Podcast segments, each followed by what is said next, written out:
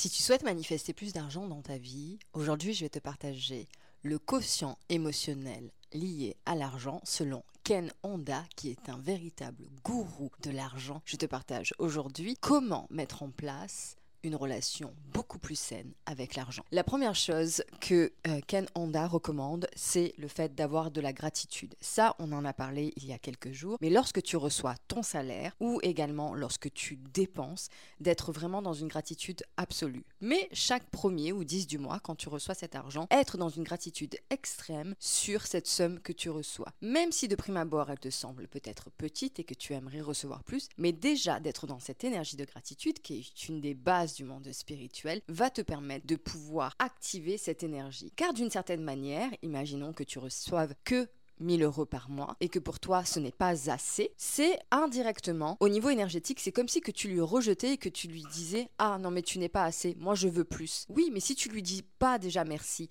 Comment veux-tu que ces amis viennent dans ta vie? Donc, dis merci à ce que tu reçois chaque mois, que ce soit le RSA, le chômage ou je ne sais trop quoi. Dis merci sur cette somme. Dès que tu la vois sur ton compte bancaire, dis-lui merci. Le point numéro 2 pour avoir une relation beaucoup plus saine à l'argent, c'est de dépenser avec joie. Que ce soit à l'électricité, que ce soit les factures ou quoi que ce soit, comme je vous expliquais, il faut vraiment qu'il y ait de la joie. Son fameux livre Happy Money, que je vous recommande de lire, je crois qu'il est traduit en français, va vous aider en fait à comprendre cette énergie d'argent. Va vous permettre de comprendre que à chaque fois que tu dépenses, c'est une question vibratoire, c'est une question énergétique que si lorsqu'on dépense, on est dans cette restriction et ce blocage, automatiquement, on ne pourra pas recevoir plus car on bloque la fameuse porte d'entrée. Alors que si tu es dans cette excitation, tu vas pouvoir tout simplement manifester beaucoup plus d'argent car tu auras activé intérieurement une énergie positive donc automatiquement, rappelez-vous que l'on attire à nous ce que l'on vibre. Donc si je vibre la restriction, automatiquement, j'attire plus de restrictions. Alors que si je vibre la joie, automatiquement, la vie va faire que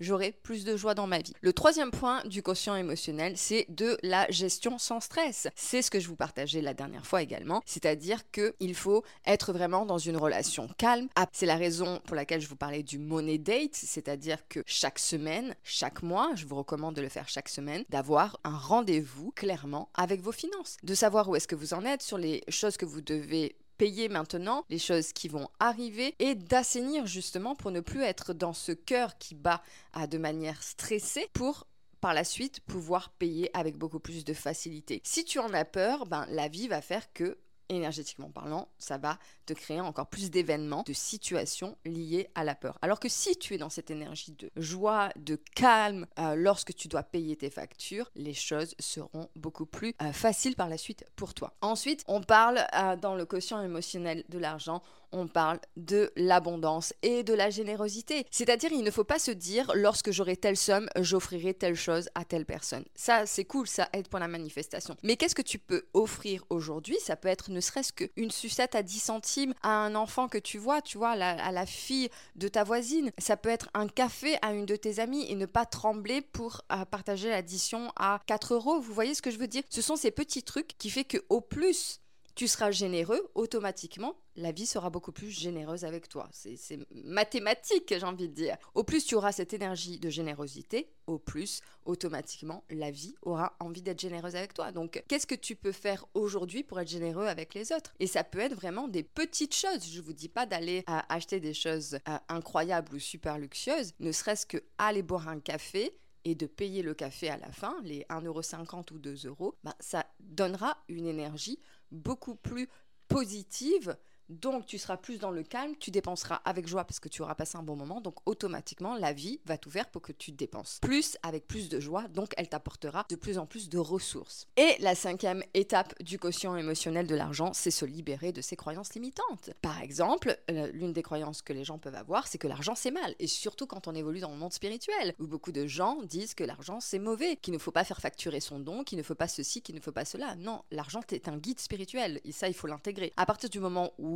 l'argent c'est une énergie, automatiquement, les guides ne sont qu'énergie. Donc l'argent est un guide et à partir du moment où tu es dans cette acceptation, tu changes ta croyance limitante avec ton guide énergétique et donc automatiquement, ta relation devient beaucoup plus saine avec lui et donc automatiquement, il viendra à toi de manière beaucoup plus euh, rapide, régulière et il pourra justement se manifester avec abondance dans ta vie et donc automatiquement t'apporter beaucoup plus de satisfaction. Si tu ne vois pas euh, l'énergie d'argent comme étant euh, quelque chose qui peut faire du bien, ah, ce sont les gens extrêmement riches qui font le plus de bien dans ce monde. Pourquoi? Parce que tous les mois, tous les ans, peu importe, ils font des très grosses donations. Grâce à cela, ils créent des associations il crée des associations, des fondations, il crée plein de choses qui impactent plus qu'une personne qui n'a pas de moyens, qu'une personne qui est au SMIC, ce qui est tout à fait normal, tout à fait logique. Donc à partir du moment où tu intègres que justement que l'argent est une énergie qui fait du bien, plus que du mal. Après, comme tout, chaque chose a ses deux versants. Bien sûr, on peut faire du mal avec l'argent quand on peut faire extrêmement de bien. Mais si tu es sur cette chaîne, c'est que tu as une énergie qui a envie de faire du bien